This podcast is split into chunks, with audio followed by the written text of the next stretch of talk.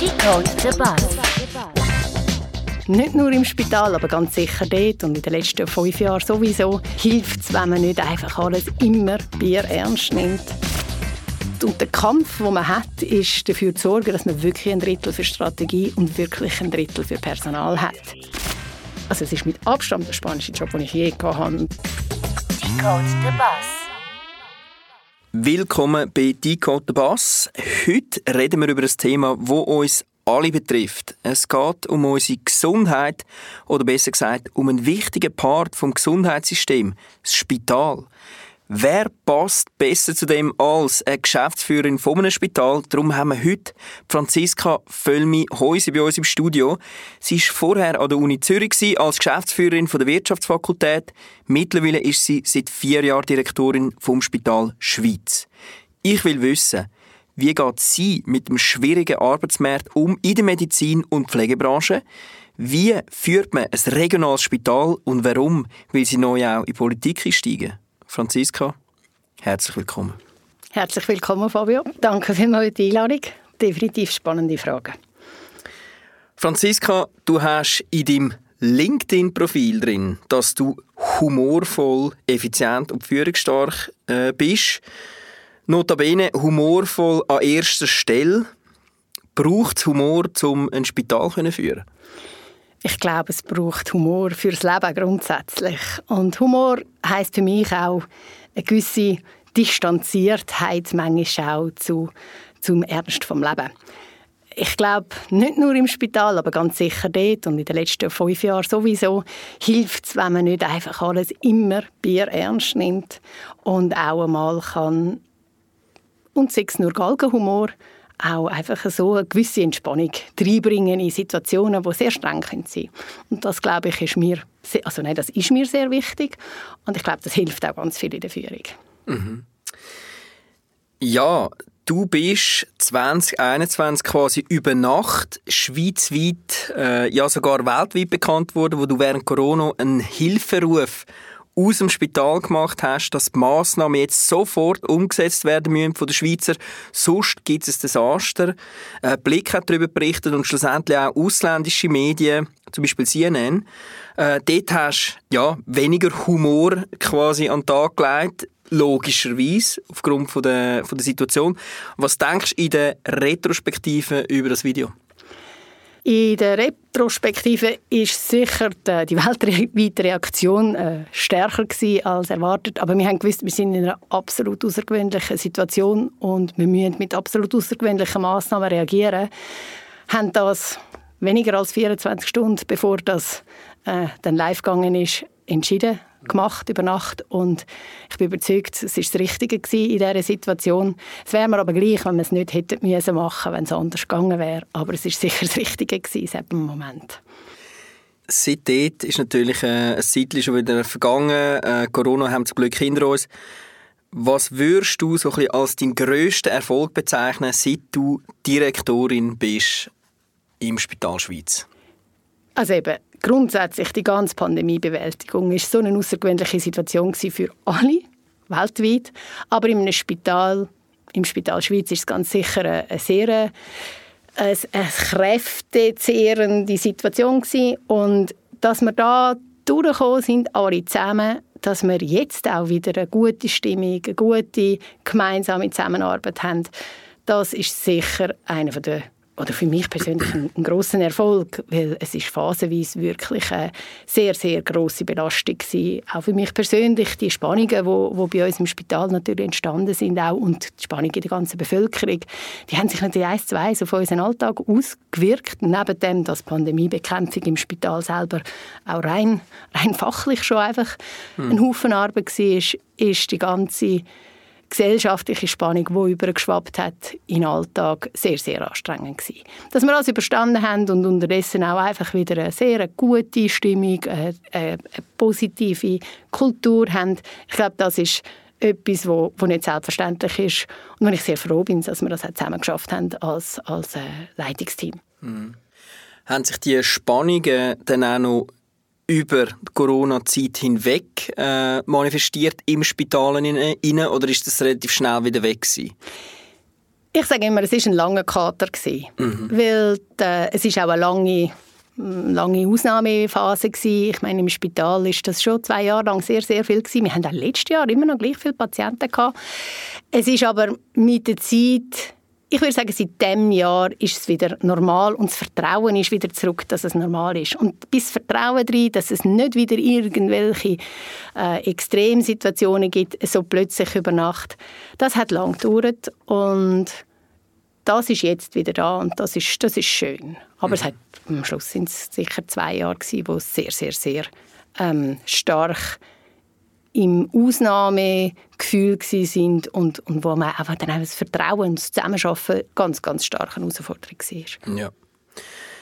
Ich habe mich äh, in der Vorbereitung zu dem Cast ganz spezifisch mit der Spitallandschaft Schweiz auseinandergesetzt und habe gemerkt, ich habe viele Sachen herausgefunden. Also einerseits, dass man eigentlich permanent mit dem Thema konfrontiert ist, wenn man ein bisschen den Medien umlässt, umschaut. Es ist eigentlich ein Thema, das immer in den Medien ist. Also zum Beispiel im Echo der Zeit oder also ich sage jetzt mal in relevanten äh, Medien kommt eigentlich das Spitalthema, das Gesundheitsthema permanent vor. Also mindestens einmal pro Woche ist irgendwie ein Artikel über das, ähm, auch in den geschriebenen Medien logischerweise. Und ich habe dann wie so gemerkt, es ist eigentlich etwas, was einem peripher immer äh, irgendwie beiträgt, oder nicht beiträgt, sondern äh, beeinflusst aber wirklich aktiv damit zu tun hat man eigentlich nicht. Also ich zumindest nicht. Ich bin selten in einem Spital. Zum Glück, genau. Äh, zum Glück. Holzalang. Wie ist das genau jetzt beim Spital Schweiz? Wie sind ihr strukturiert und wie sind ihr finanziert? Weil das ist eben genau eines von diesen Themen, wo sehr unterschiedlich ist. Ja. Der Kanton Schweiz ist der einzige Kanton, der kein eigenes Kantonsspital hat, sondern alle Spitäler im Kanton Schweiz sind privat. Und zwar vollständig privat. Wir, Spital Schweiz, wir sind für den inneren Kantonsteil und dort ein bisschen darüber aus äh, verantwortlich für die Gesundheitsversorgung. Wir sind ein Verein. Und bei uns, das heißt, wir haben 1500 Mitglieder.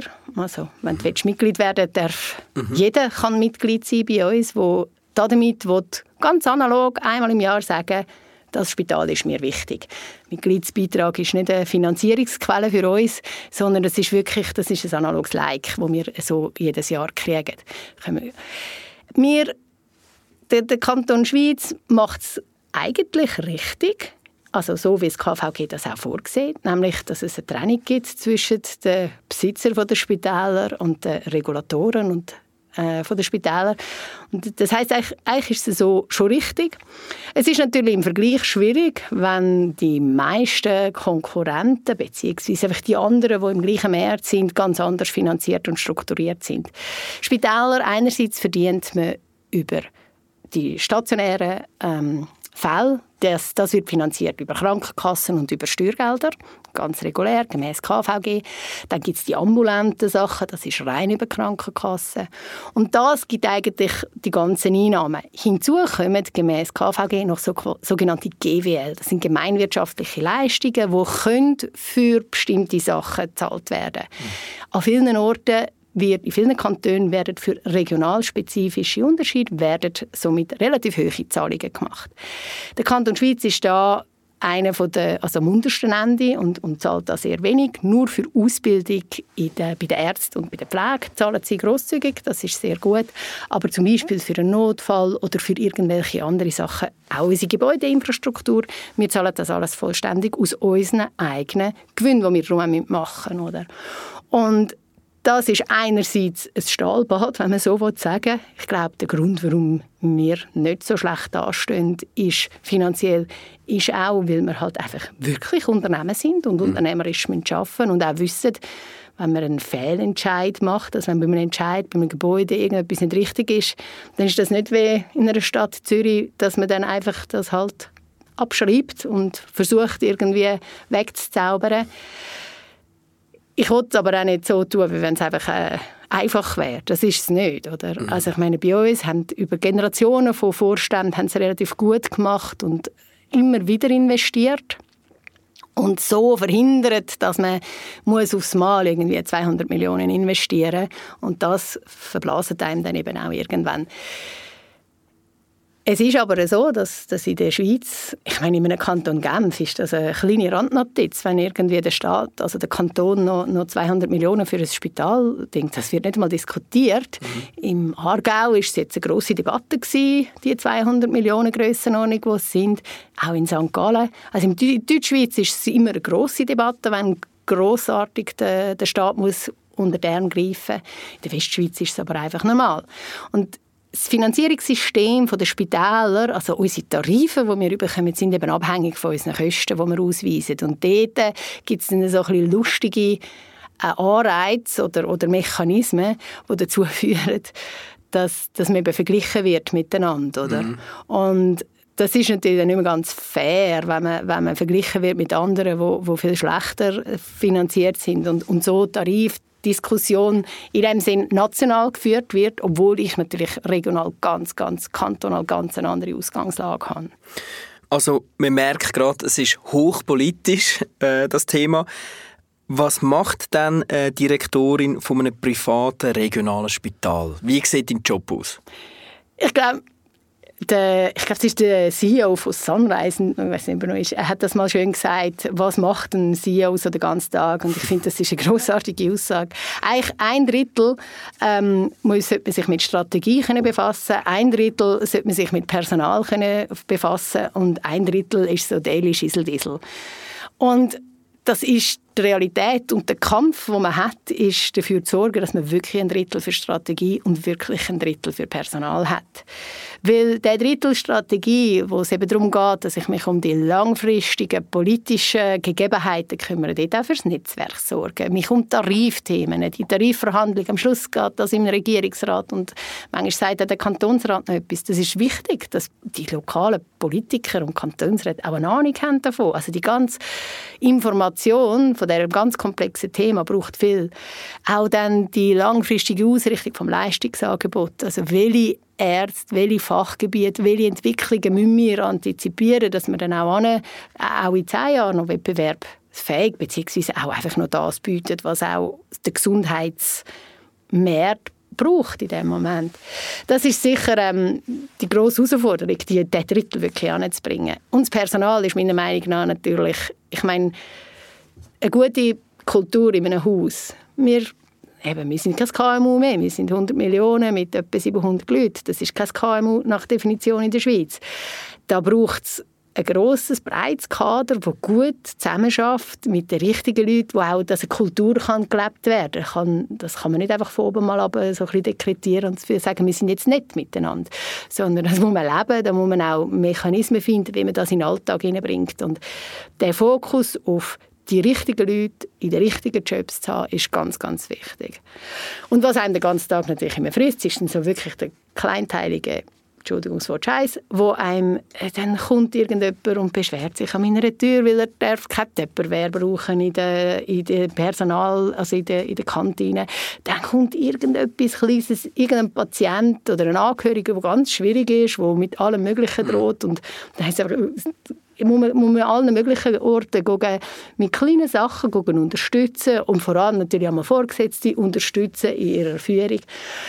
Das, da gibt es ständig oder irgendein Audit, irgendwas, wo der ganze Tag ist. Ich sage immer, mein Job ist eigentlich der spannendste, also es ist mit Abstand der spannendste Job, den ich je gehabt habe und ich, ich liebe es, weil es ist, einfach, es ist einfach jeden Tag etwas anderes los.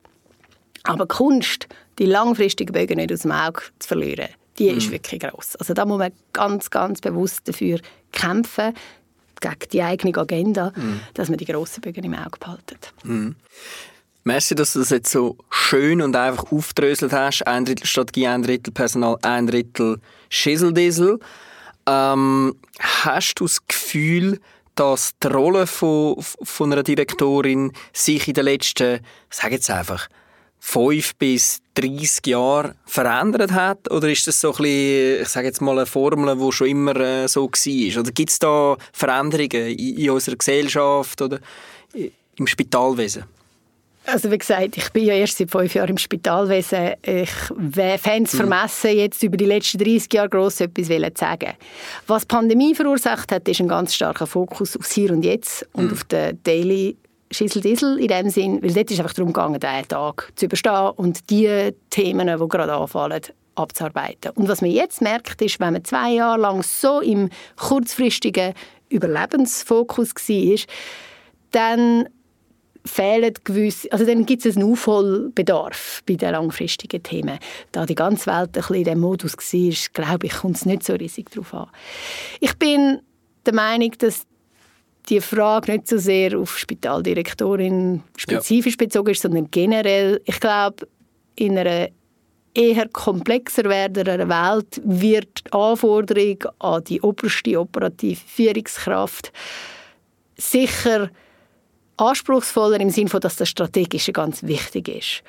Und es ist Glückssache, was für Leute man in den strategischen Gremien, sei das Verwaltungsrat oder Stiftungsrat oder wie uns Vereinsvorstand hat, weil das, ist eine das muss eine ganz gute Zusammenarbeit sein. Oder ich, ich bin ja noch Verwaltungsrätin bei unserer familieneigenen Baufirma. Dort bin ich wirklich für Strategische zuständig.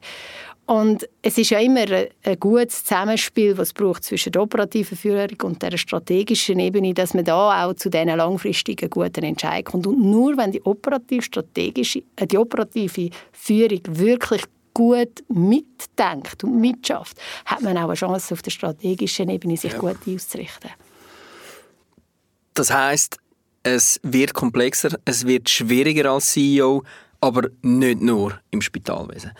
Du hast in einem Video auf dem Netz mal gesagt, dass du noch mehr willst, gegen austragen wie modern und qualitativ hochstehendes Spital Schweiz ist. Wie machst du das? Ich glaube, wir machen das, indem wir von der Führungscrew tatsächlich, ich gehe so Podcasts, ich meine, man, man, man, erzählt, was man macht. Ich glaube auch, es ist wichtig, der Welt eben zu erklären, dass wir Spitäler nicht nur können jammern, wie schwer es ist und wie zu wenig Geld und so, sondern dass es eben auch wirklich ein wahnsinnig spannender Ort ist. Die Spitäler sind die, die die Leistung erbringen. Ich meine, wer macht die Arbeit im Gesundheitswesen? Am Schluss sind es wir. Und das ist, das ist darum auch, die ganze Thematik mit dem Purpose braucht es dann gar nicht mehr. Und ich glaube, das ist schon ähm, ein wichtiger Grund, warum es einfach auch Freude macht. Mhm. Ihr sind die, die die Leistungen bringen, die Pflegeleistungen und die medizinischen Leistungen. Und gleich kommen immer wieder äh, Artikel raus, wo schwierige Themen ans Licht bringen. Zum Beispiel ist jetzt gerade von der Handelszeitung im Juni ein Artikel rausgekommen mit den Schlagzeilen «Die Spitäler sind am Limit». Oder man könnte vielleicht auch sagen, «Die Spitäler sind im Scheiß», so wie wir es am Anfang des Gesprächs kurz gesagt haben. 10% müsste die EBITDA-Marge sein von einem Spital. Wenn ich aber die Zahlen anschaue von verschiedenen Spitälern der Schweiz, von den meisten Spitälern in der Schweiz, ist die 10% Marge von den meisten nicht erreicht. Es sind nur ganz, ganz wenige, die sie erreichen. Ihr sind irgendwo zwischen 5 und 10 Prozent, irgendwo dort drin.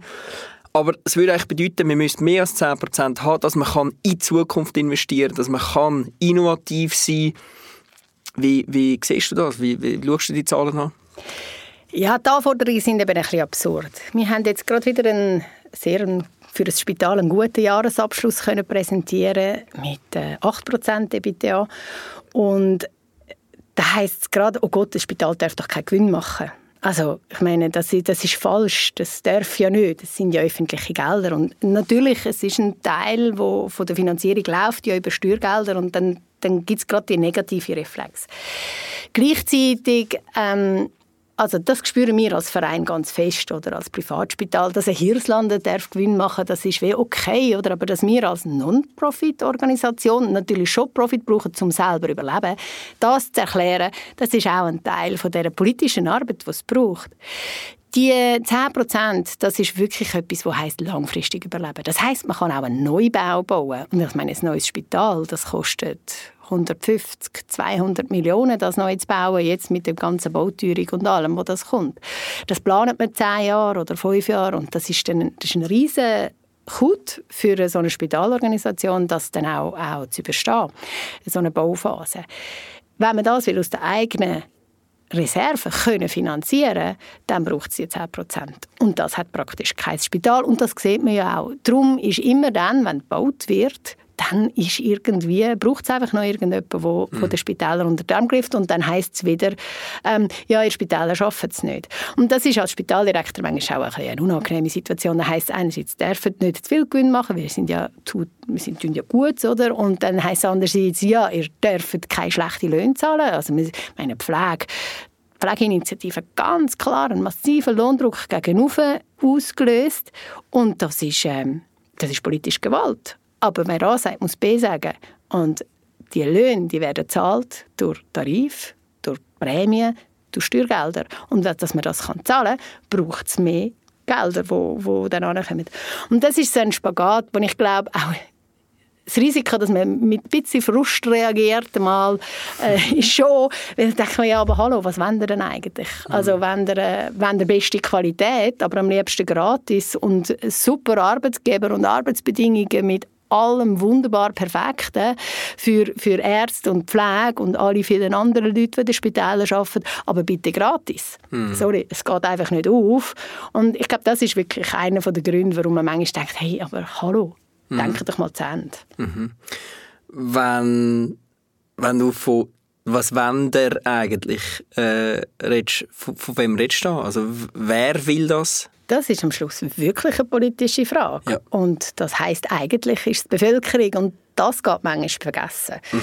Weil gerade im Kanton Schweiz hat vor gut zehn Jahren hat der Kantonsrat, und das ist der Vertreter von der Bevölkerung, entschieden, es gibt drei Spitäler. Es war sehr ein knapper Entscheid, aber der war so. Und das heisst, man will die drei Spitäler. Da geht's nicht mehr, da muss man gar nicht darüber diskutieren. Wenn, dann ist es ein politischer Entscheid, wieder über das Thema zu reden. Da muss man nicht am einen Spital, wo finanziell in Schieflage ist, einen allzu grossen Vorwurf machen, sondern muss sagen, ihr habt drei Spitäler da.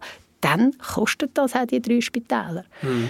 Kommt, kommt, dazu, dass natürlich nicht kleine Spitäler per se automatisch teurer sind. Das ist so ein bisschen Handshape, oder? Also ich meine, wir sind nicht so in einem schlechten Zwischending, wo einigermaßen wirtschaftlich ist. Irgendwann, wenn du gross bist, wird es dann auch wieder teurer. Und natürlich sind die Zentrumskliniken, die, sind weh, die haben natürlich noch viel mehr Vorhalteleistungen für die einzelnen, sehr sel äh, selteneren Krankheiten. Ja. Wenn man von Challenges redet äh, bei Spitälern, äh, geht es natürlich immer um Finanzen, um Finanzierung, um die Löhne, aber natürlich auch um den Fachkräftemangel. Ein Thema, das in allen Medien umgeistert im Moment. Äh, wie sieht das bei euch aus? Wir haben zwei, drei ganz lokal, regionalspezifische Punkte, die uns das ganze Thema ein bisschen entschärfen. Es ist aber trotzdem natürlich sehr, sehr ein wichtiges und auch herausforderndes Thema. In der Pflege ist die Situation so, dass bis vor kurzem wäre jede Diskussion darüber, wie können wir auf einer Station so schaffen, dass es weniger Personal braucht. Das ist vor der Pandemie mit dem fast nicht können anfangen. Es war gerade ein böser Manager, wenn man mit dem angefangen hat, wo ui den Pflegeschlüssel reduzieren. Wir haben einen vergleichsweise hohen Pflegeschlüssel und jeder versucht, das zu reduzieren, wäre wirklich ganz, ganz stark als Angriff auf den Berufsstand auch verstanden worden. Das hat heute gekehrt. Heute ist jeder jedem bewusst, dass man nicht einfach mit mehr Leuten Probleme kann lösen kann, sondern tatsächlich mit Automatisierung und Digitalisierung dahinter muss. Und da hat es schon gewisse Möglichkeiten im Spital. Ich glaube aber, vieles von diesen Digitalisierungssachen hat auch mehr damit zu tun, dass man, dass man die digitalen Möglichkeiten, die es schon gibt, einfach auch noch wirklich zu Ende nutzt und auch wirklich richtig implementiert bis ins letzte Detail. Und so kann man Fachkräftemangel schon entgegensetzen. Und gleichzeitig werden natürlich dann auch die Jobs wieder attraktiver, weil wer in die Pflege geht, geht nicht um einen Job am Computer haben, sondern er geht für einen Job am Patient. Der interessiert sich für einen Job am Patient.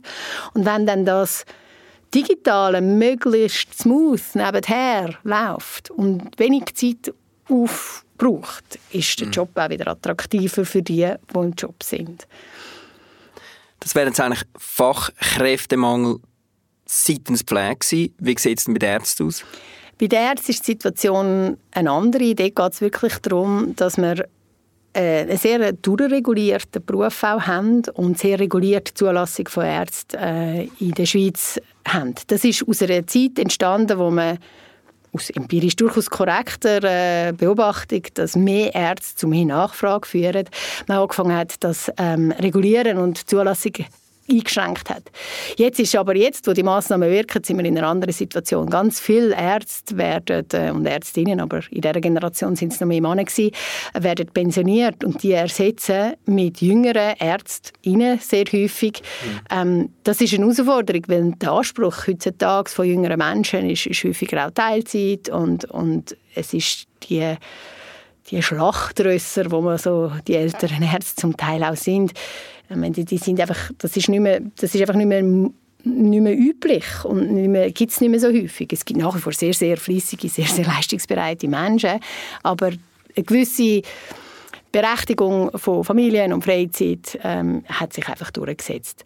Und so ist das wirklich schwierig. Das heißt, wir bräuchten eigentlich mehr Leute. Jetzt ist es so, dass nicht mehr ausgebildet werden und da kann man auch nicht einfach so mehr ausbilden. Und gleichzeitig ist es sehr schwierig, internationale in die Schweiz zu bringen, das aus, aus politischen Gründen, wo eigentlich veraltete Problem lösen. Oder? Mhm.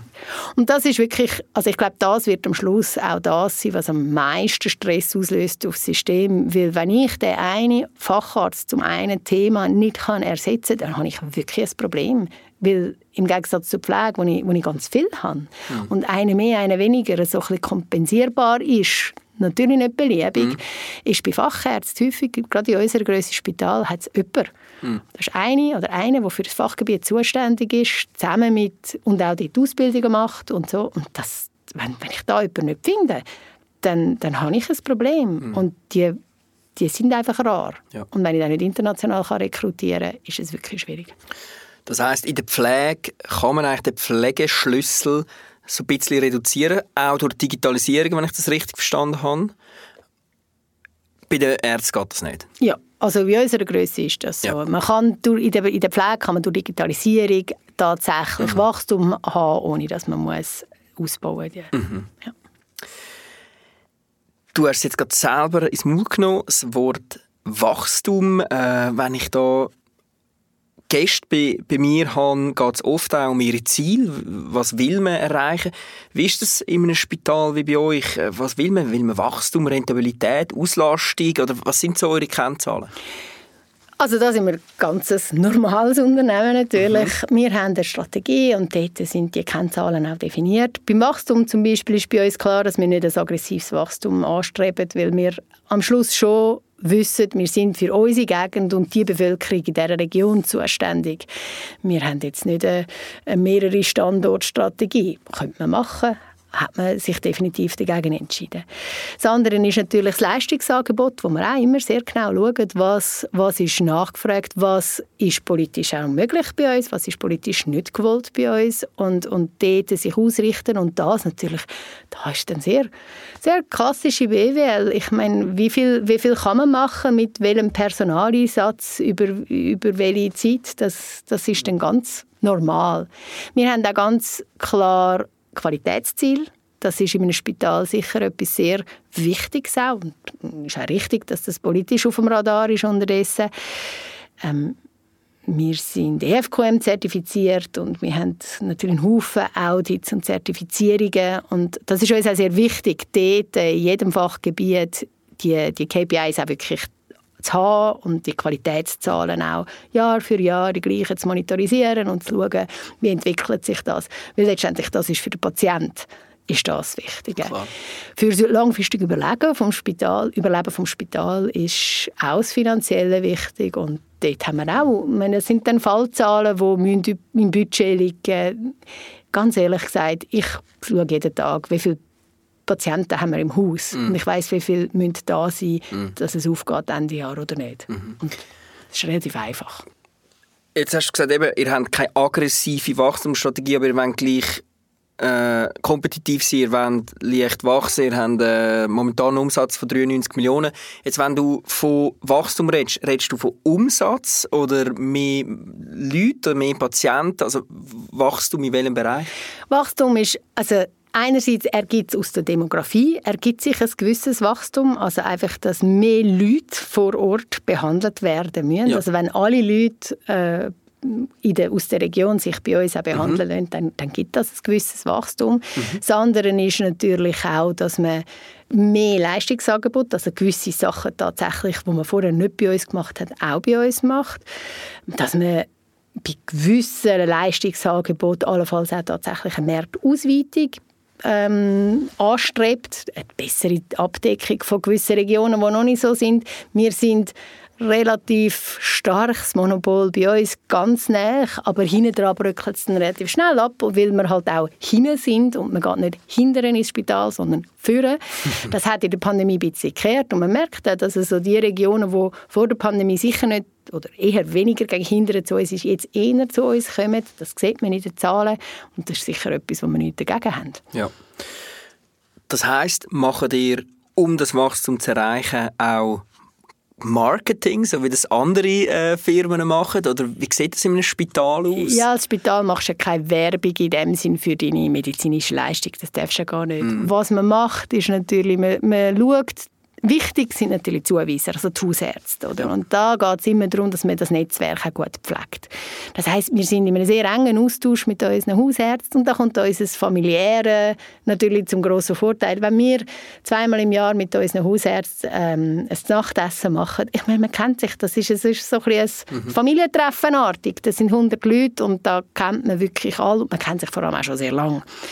Und das ist sicher das eine. Man kennt sich so gut, dass man halt eine Abteilnummer hat voneinander, dass man auch mal weiß, wenn irgendwie etwas, wenn einem etwas aufregt, dann kann man anrufen und man kann es dann halt auch der Direktorin oder man hat sich Direktor direkt sagen. Und ich glaube, das macht viel aus, im Gegensatz zu einem größeren, anonymeren äh, Spital, wo, wo das nicht möglich ist. Dann ist aber schon auch die Weiterbildung, die Ausbildung, die wir anbieten. Ich meine, das sind Hausärzte, müssen gewisse Aus- und Weiterbildung machen, wo wir dann auch anbieten. Das ist ganz wichtig. Und natürlich ist es so, dass wir bei der Medienpräsenz, wo man, wo man dann hat, schon dafür sorgt, dass man auch merkt, dass wir ein Spital sind. Aber in dem Sinn Werbung für ähm, medizinische Leistungen, das macht man nicht. Das mhm. wäre auch eben nicht richtig. Ist gar nicht erlaubt? Ich glaube es. Also, das könnte man jetzt auch nicht sein der Patient ist eigentlich das Wichtigste, die Patientin. Äh, ihr macht sicher Patientenzufriedenheitsmessungen. Wie machen die? Wie, wie, wie, wie läuft das genau ab? Ähm, Patientenzufriedenheitsmessungen, da gibt es so Agenturen, die das machen. Ähm, da ist im Moment gerade ein bisschen der Markt in Bewegung, darum kann ich jetzt nicht wirklich viel sagen, aber bei, bei den Mitarbeitern oder bei der Mitarbeiterzufriedenheit gibt es ja so Agenturen, die das machen und da gibt es bei Patientenzufriedenheit gibt's ähnliche. Es gibt nationale Qualitätsmessungen, wo auch Patientenzufriedenheit zum Teil ähm, messen. Ganz ehrlich gesagt, wir haben uns in den letzten paar Jahren auf eine Messung von einer grossen Krankenkasse, die uns das zur Verfügung gestellt hat, ähm, verlassen. Das ist eine grossartige Auswertung, es ist einfach super methodisch und alles gut gewesen. Hat man sehr genau und feingranular Sachen können vergleichen. Ähm, leider hat die Krankenkasse entschieden, dass sie das nicht mehr brauchen. Das heißt, wir sind jetzt am schauen, was es als Alternative gibt, weil das richtig gut zu machen ist teuer. Mhm. Und ähm, ja, das, das müssen wir schauen. Im Moment ist der Markt auch gerade in Bewegung. Es sind ja die, die es bisher gemacht haben, sind nicht mehr ganz so auf dem aktuellsten Stand. Und darum ist jetzt so ein bisschen, ohne Benchmark macht so eine Messung keinen Sinn. Einfach mhm. zu wissen, man muss sehen, ein Patient, der bei einem Skiunfall nachher wieder zu Fuß rausläuft und einfach gesund ist, der ist automatisch zufriedener als ein Patient, der nach einer Krebsdiagnose äh, unter einer durchaus erfolgreichen Behandlung ähm, aus dem Spital geht. Ich meine, da die Zufriedenheit vergleichen, ist Nonsens. Das ist klar, dass dem einen viel besser geht und dann so tun, wie wenn der Chirurg viel der bessere Arzt wäre, weil mhm. seine Patienten zufriedener sind als der Onkolog. Das ist Kabis. Und darum ist es nicht ganz einfach, die Zufriedenheitsmessungen so zu machen, dass sie auch wirklich Aussagen ergeben, die nachher Handlungsempfehlungen daraus ableitbar sind für uns im Spital. Das Gesundheitswesen ist immer und immer wieder das Thema. Es ist auch sehr komplex und sehr stark verzahnt in ganz vielen Zahnrädchen unserer Gesellschaft. Äh, kann man da als Spital aktiv mitgestalten? Ich sage jetzt mal auch als Krisenspital. Oder ist man da mehr Spielball? Also kurzfristig ist man Spielball und ich glaube, da ist außer der ganz, ganz grossen Zentrumsspitäler jedes Spital einfach die politischen Rahmenbedingungen sind gegeben und in denen muss man sich bewegen. Natürlich kann man in dem mit den richtigen Leuten die richtigen Gespräche führen, kann man im Kleinen da und dort mal irgendeine Idee vorbringen. Mir geht es immer auch darum, Und das ist mir wirklich wichtig, dass, dass Leute, die politische Entscheidungen fällen, auch wissen, was denn das hinten dran bewirkt. Weil gerade bei Gesetzen ist ja gut gemeint einfach sehr oft dann nicht gut. Also es, auch wenn die Idee dahinter eine gute war, ist das, was hinten rauskommt, manchmal auch einfach ein Compliance-Digger, der ganz, ganz viele Kosten verursacht, aber die Wirkung unglaublich gering ist. Du hast Ambitionen. Du willst etwas bewirken. Du willst in Politik. Ja, ich kandidiere für den Nationalrat im Kanton Schweiz für die Mitte-Partei. Ich habe es vorher schon gesagt, in, der, in diesem kleinen Kanton ist das nicht so eine äh, riesige riesige Sache. äh, man, man, wird einmal angefragt und äh, so ist das bei mir gewesen. Es ist nicht so, dass man mich hat überreden gar nicht. Es ist für mich wirklich äh, eine spannende Erfahrung jetzt auch Wahlkampf ist etwas, etwas Neues für mich. Ich habe wie gesagt noch nie ein politisches Amt gehabt, habe aber immer in politisch regulierten oder politisch beeinflussten Gebieten äh, geschafft. Und ich glaube, das ist schon auch einer der Motivatoren für mich in der Politik, weil, mich zu engagieren weil man schon dazu neigt, zu schimpfen und zu denken, die haben keine Ahnung, die machen das falsch. Und das stimmt natürlich nicht. Also jeder Mensch, der sich engagiert für die Gesellschaft, egal was, will es ja gut machen. Aber zum gut machen muss man auch die Informationen und, und, und man muss Wissen zusammentragen und an vielen Orten können zuhören. Und ich glaube, die Spitäler sind sicher nicht gut in der Lobbyarbeit, gerade in Bern nicht. Das ist einfach nicht, nicht so gut aufgestellt. Auch von der Verband her ist das jetzt nicht, äh, nicht der stärkste Verband, was es gibt. Es gibt verschiedene Gründe dafür wohingegen Krankenkassen sehr, sehr gut aufgestellt sind. Genau, wenn ich sage, Krankenkassen Kranken sind sicher gut vertreten, oder? Das sind ganz, ganz gute ja. Lobbyisten. Ja. Da bin ich auch immer wieder beeindruckt. Und ich glaube, da hilft es einfach, wenn jemand, der auch die Seite der Leistungserbringer und ich finde immer noch, sorry, wir machen die Arbeit. Wir, mhm. wir verursachen nicht Kosten, sondern wir machen die Arbeit. Mhm. Ähm, und das würde ich gerne können auch einbringen. Das ist nicht das einzige Thema, das mich politisch interessiert, aber jetzt in diesem Kontext ist das sicher das, was ich auch einbringen kann. Ja. Eben, du hast vorhin gesagt, du bist quasi die Chefunternehmerin äh, vom, äh, vom Spital als CEO. Ähm, ich habe dann den Satz gefunden von dir, und zwar äh, eine Gesellschaft, welche jedem Menschen die größtmögliche Freiheit gibt, sich zu entfalten, welche von jedem Mitglied aber auch entsprechendes Engagement für die Gemeinschaft verlangt. Also du stehst eigentlich für verantwortungsvolles Unternehmertum und nachhaltiges Unternehmertum. Äh, hast du das Gefühl, die Schweiz gibt jedem Menschen die größtmögliche Freiheit, sich zu entfalten? Kommt immer darauf an, wo man vergleicht. Ich meine, wenn man in der Lotterie, in welchem Land man will auf die Welt kommen kann aussuchen, glaube ich, ist die Schweiz relativ weit oben. Und darum ist jedes Jammern ein Jammer auf höherem Niveau. Trotzdem ist es nicht perfekt. Ich glaube, die Chancengleichheit ist relativ hoch. Was man aber auch merkt, ist, Herkunft ist wahnsinnig prägend. Und man kann sicher noch dazu beitragen, dass bildungsfernere äh, Familien, Kinder dort eine Art breitere Palette äh, von Anfang an auch in Erwägung ziehen. Weil möglich wäre vieles, es kann jeder ins Gimmi, aber man muss, es, man muss auf die Idee kommen. Und keiner kommt auf die Idee. Mein Vater, sein Vater war ein Verdingbub. Er ist der Erste, der ins Gimmi ist und dort hat der Schul also der Lehrer aus dem Storschul ist gekommen und hat gesagt, also der Bub gehört ins Gimmi, der muss jetzt ins Gimmi. Und so sind sie auf die Idee gekommen. Er ist äh, in der Forschung gelandet, nachher er ist Physiker. Ich glaube, das ist heute noch so. Oder? Es kommt sehr darauf an, wo, wo man geboren wird, in welche Familie, und das prägt extrem. Und dass da die Gesellschaft noch mehr könnte dazu beitragen dass eben nicht so stark der Dorflehrer wichtig ist, ich glaube, das, das ist etwas, was man noch machen könnte. Mhm. Und für das stehst du? Für das stehe ich hundertprozentig. Okay, und wie steht es äh, im Wahlkampf? Hast du so ein bisschen, äh, bisschen äh, ja, ein Barometer oder irgendwie ein Gradmesser? Nein, Nicht? null. Keine Ahnung, das ist so. Aber das ist so, man bewegt sich in den eigenen Bubbles und da kommt man alle möglichen Rückmeldungen über. Also, ich glaube aber, da, also mit anderen Leuten, die viel routinierter sind im Wahlkampf, denen geht es genau gleich. Mhm. Da ist man im Blindflug, man macht und man schaut und jetzt kommt dann die heiße Phase und mhm. es bleibt spannend und meine, man entscheidet sich, wie viel man macht und in welcher Art man es macht und mhm. wie viel Platz hat im Leben. Ich bin ja. Spitaldirektorin, ich bin Mutter, ich habe nicht beliebig viel Zeit für an jeden Anlass zu gehen, aber anders kann mache ich gerne. Das ja. ist so. Mega spannend, äh, sicher auch äh, coole Perspektive, vielleicht auch noch im Nationalrat tätig zu sein. Äh, was siehst du dann sonst für Trends und Entwicklungen jetzt wieder zurück im Gesundheitswesen? Was sind so ein bisschen Themen, die du glaubst, werden sich verändern, wo wir hingehen? Also ich glaube, die grossen Trends, die sich abzeichnen, sind sicher ausgelöst durch Digitalisierung. Das ist so. Ich bin auch sehr, sehr gespannt. Ich meine, das EPD ist eine Totgeburt, so wie es die Schweiz jetzt gemacht hat. Das ist ganz klar. Aber de facto haben wir ja sowas. Ich meine, wir tragen alle unsere Uhren, unsere Handys umeinander und dort sind unendlich viele Daten drin und die wirklich können nutzen in der Medizin tatsächlich auch. Ich meine, heute zeigen viele Leute ihr Handy einem Doktor und dann sind ganz viele Daten und ganz viele Messungen. Auch wenn die vielleicht nicht ganz die gleiche perfekte Qualität haben wie etwas, was man im Spital macht, es ist trotzdem mehr Information, längerfristige Information. Ich glaube, da kommt schon noch einiges auf uns zu, wo dann auch wirklich wird Gesundheitsversorgung und Prävention ganz anders beeinflussen.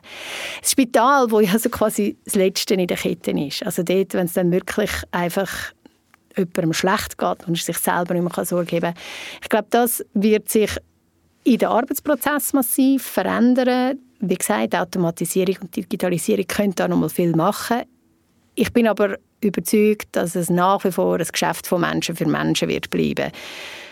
Solange wir uns das leisten können und solange wir uns das wollen leisten. Weil wir sind eine Gesellschaft, die Pflege als etwas von Mensch zu Mensch versteht. Wir sind auch eine Gesellschaft, die ein Arztgespräch als etwas Vertrauensvolles versteht. Ich will nicht von irgendetwas Anonymem diagnostiziert werden. Oder diagnostiziert vielleicht schon, aber das Gespräch nachher darüber, was man jetzt mit dieser Diagnose macht, das soll von Mensch zu Mensch sein. Das ist ein urmenschliches Bedürfnis, das ich glaube, geht nicht weg. So dass wirklich mehr im Spital Rundum sehr, sehr viel wird, wird sich automatisiert. Ich meine, genauso wie die Robotik ist und Laparoskopie, all die Themen, die, die kommen, das sind so Entwicklungen, die Schritt für Schritt kommen. Aber ähm, die fundamentalen Veränderungen, glaube ich, sind eher in der Prävention ähm, und in der ganzen Natürlich, wenn Medikamente äh, Durchbrüche sind, das ist immer eine, eine riesengroße ähm, Freude, wenn etwas Neues kann, kann äh, geheilt werden, wo bisher nicht kann geheilt werden. Mhm. Das ist so. Also Artificial Intelligence in der Medizintechnik nehme ich an, wird sicher sehr, sehr relevant sein, gerade auch in der Prävention. Ähm, nehme ich, also ich gehe schwer davon aus, dass das sehr relevant wird werden, aber vielleicht bei euch im Spital direkt haben das noch nicht so im Einsatz. Also es ist noch nicht jetzt direkt das Thema. Nein, das, also es ist ein Thema und natürlich, ja. also ich meine, ChatGTP zum interne Mitteilungen ja. geschrieben und solche Sachen. Also es ist ja erstaunlich, wo man, ja. wo, wo man es dann schon kann nutzen kann, oder? Ja. Aber in dieser Art ähm, wie, wie man es jetzt so quasi, wie du es jetzt gemeint mhm. hast, und das ist ja der erste Gedanke, den die meisten nein, das nicht. Das hat natürlich ganz viel mit äh, ähm, Nutzbarmachung der Daten zu tun. Und da ist sicher, also zum gute KI-Sachen zu braucht man sehr, sehr grosse Datensätze. Da langt ein Spital nicht, da langt vielleicht ein ganz grosses Unispital, aber eigentlich wird das erst stark, wenn, also meine, warum ist Google so gut? Weil die ganze Welt Google nutzt. Und warum tut Google Beta-Sachen raustatchen, möglichst früh? Weil nichts Besseres gibt als eine riesige Masse von, von Nutzern, die einfach mal testen und Rückmeldung geben.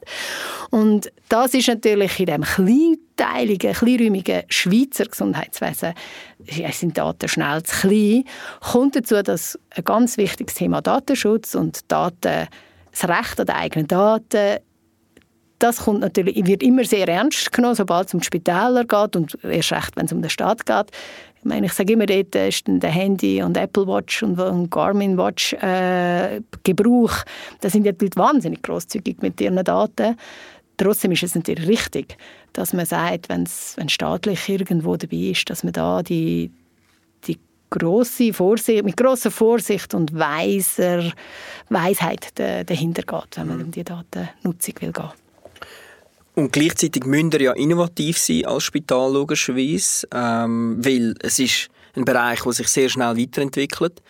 Wie sind ihr innovativ? Wie treiben ihr Innovation bei euch? Bei uns ist Innovation sicher mehr Prozessinnovation und auch Kulturinnovation. Die medizinische Forschung, die medizinische Innovation, da sind wir allenfalls mal Teilnehmer in Studien oder regelmäßig. Verschiedene Ärzte von uns sind natürlich vernetzt mit den Universitäten oder sind selber Professor an Universitäten und, Teil von grossen Forschungsprogrammen. Wir haben als Regionalspital vor allem Prozessinnovation gemacht. was wir zum Beispiel haben, ist die Auslastung vom Spital optimieren. Da kann man einerseits dahinter gehen, natürlich mit weiss nicht was für äh, Programm. Was wir aber zum Beispiel machen, ist, wir treffen uns dreimal am Tag, treffen die zehn wichtigsten Leute sich auf dem Gang rasch à la Kie und dann werden Ressourcen austauscht. Wir schauen, wer hat viel, wer hat wenig und dann wird das ganz schnell gemacht. Wir haben schön in den, in den KPIs sieht man, wie die Anzahl Personen, die im Haus sind und die Anzahl Patienten, die im Haus sind, also wie das schön äh, parallel ist. Mm. Man kann das auch anders machen, natürlich, aber dann braucht man zusätzliche Software und weiss nicht was. Wenn man das die Chance nutzt, dass man eben genug klein ist, dann kann man das à la Krie machen und das funktioniert zum Beispiel sehr gut. Das ist eine Prozessinnovation, die mm. uns extrem viel Ressourcen gespart hat und, und äh, so etwas bringt. Also ihr trefft euch dreimal am Tag physisch? Physisch.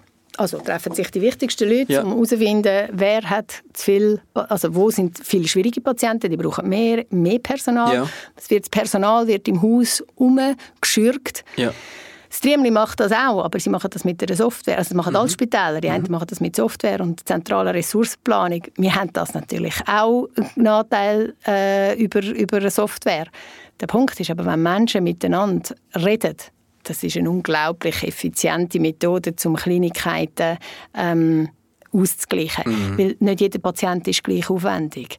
Die Software sagt, alle haben zehn. Und dann heisst es, es ist alles gut. Ja. Alle haben zehn Patienten. Jetzt haben aber die einen zehn, in der Pflege sagt man zehn mit Klingelmatten, also wo, wo aufwendig sind, wo man muss überwachen muss, dass sie nicht zum mhm. Bett ausgehen. Ich meine, das ist doppelt so viel Arbeit. Und da gibt es einen ganzen Haufen zusätzliche Faktoren. Dann ist noch jemand psychisch durcheinander oder hat noch irgendwie weitere Probleme. Und da die Ressourcen ausgleichen, dann das versuchst du digital abzubilden alles. Mhm. Dann kommst du ganz, ganz lang nicht an das an, was zehn Leute, die rasch miteinander reden, ein fünfminütiger Rapport, du hast das, du hast das, du hast das, du brauchst das, du brauchst das, du brauchst, das. Und das darf man auch nicht unterschätzen. Ich glaube, wie, wie stark einfach ein gut, guter Prozess äh, durchaus ganz analog ist. Mhm. Macht Sinn.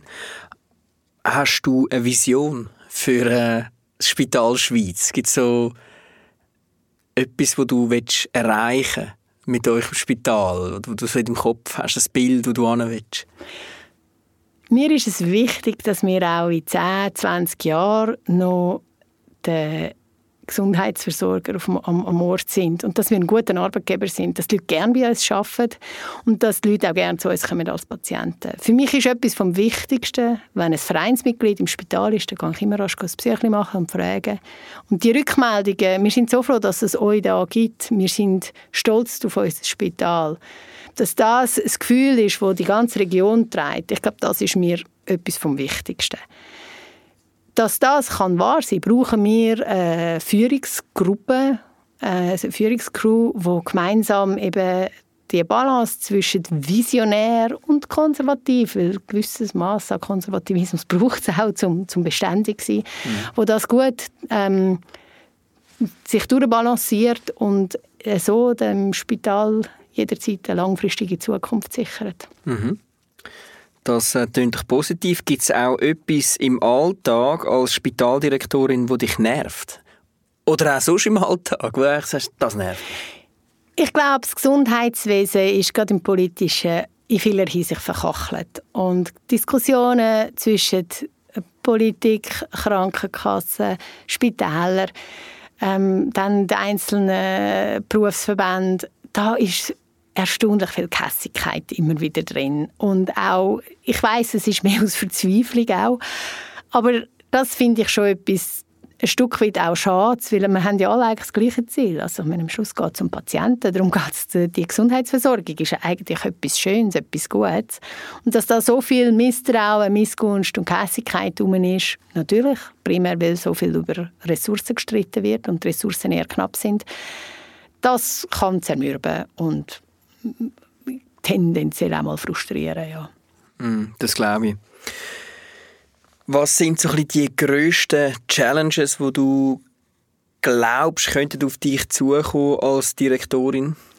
Ganz sicher der große Generationenwechsel, der ansteht bei uns. Wir sind in der glücklichen Situation, dass wir regelmäßig 35-jährige, 40-jährige Dienstjubiläen feiern. Ähm, die Leute werden alle pensioniert. Die Leute gilt es all zu ersetzen. Die Leute haben unglaublich langjähriges Wissen in der Organisation. Ähm, das sorgfältig und mit Weitsicht auch durchzubringen, das ist nicht einfach.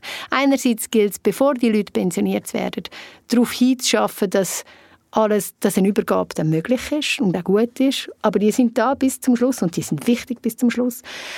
Ähm, aber nach einem Tag eins, wenn sie nicht mehr da sind, fehlt plötzlich ganz ein Haufen von dem impliziten Organisationswissen. Und diese Übergänge gut zu machen.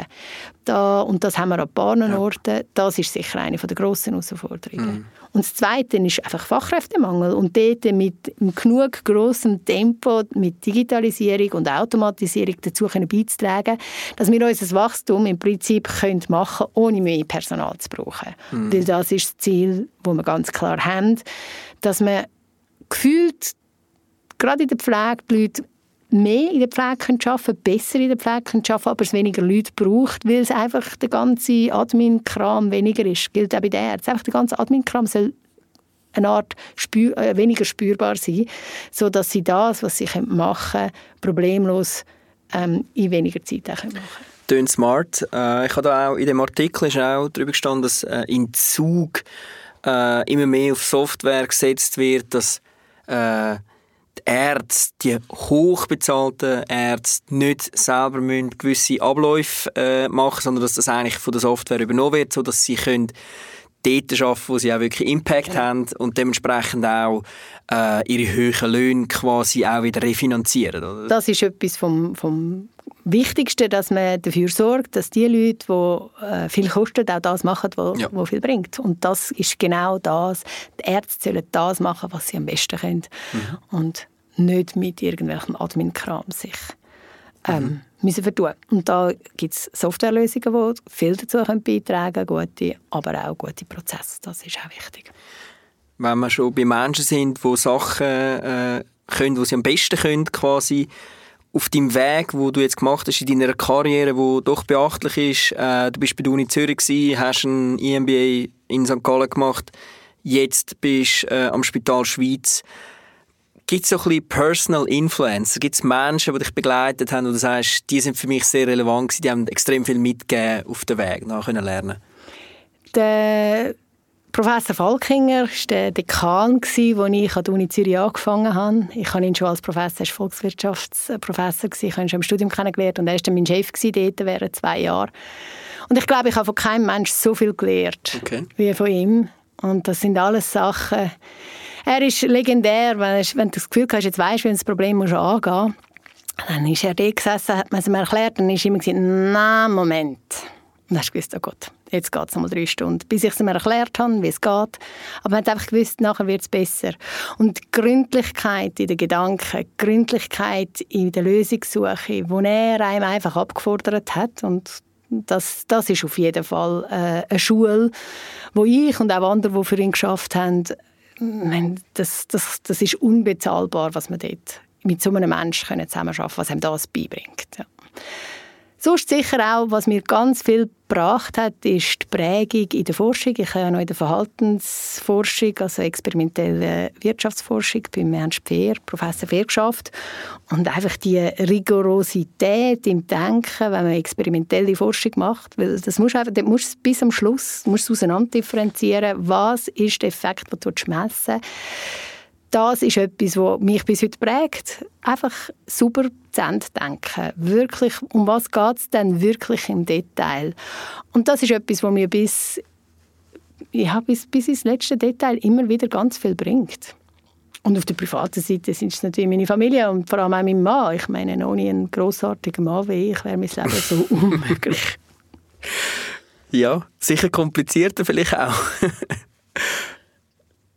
Wie meinst du? Ja, wenn, du eine gute Beziehung hast, wo, ich sage jetzt eben, wie schon vor, Zahnrädchen gut ineinander reingehen, dann ist es viel einfacher, als wenn das nicht so ist. Wenn du selber eine Familie hast. Oder nicht? Ja, also ich meine, dass, dass man sich sein Leben, seinen Alltag gut muss organisieren und dass man dort dann auch eine gemeinsame Vision muss haben, was es heisst, äh, als Eltern, wo beide vollberufstätig sind, äh, sie, das ist, das ist natürlich, da muss man eine gemeinsame Vorstellung haben, die auch übereinstimmt. Genau, das meine ich, ja. ja. Das ist so. Was sind dann deine persönlichen Ziele? Nationalrätin werden, oder? Ja, Nationalrätin werden ist sicher ein Ziel. Es ist, aber ich bin bescheiden genug. Ich weiß, dass das mit, einer, mit gewissen Wahrscheinlichkeiten und darum merke ich auch, dadurch, dass das mit, mit Wahrscheinlichkeiten verbunden ist, ist jetzt weh, neige ich dazu zu sagen, ja mal auf den 22. Oktober zu warten, weil je nachdem muss ich dann mein Leben ein bisschen umsortieren. Mein Ziel ist sicher immer eine Lebensform und Struktur zu finden, die für meine Kinder, für meinen Mann, für mich eine gute Basis bildet, dass wir viel auch Zeit und viel Quality Time, wie es so wüst heisst, äh, miteinander haben. Dass das Puzzle von den vielen Aufgaben, von diesen spannenden Sachen, die wir alle machen, dass das stimmig ist für alle und dass das weiterhin so gut aufgeht, weil es wundersam manchmal auch immer aufgegangen ist bis jetzt. Ja. Das ist doch ein äh, mega schönes Schlusswort, äh, wie das wundersam aufgegangen ist. So ist auch der Cast wundersam aufgegangen.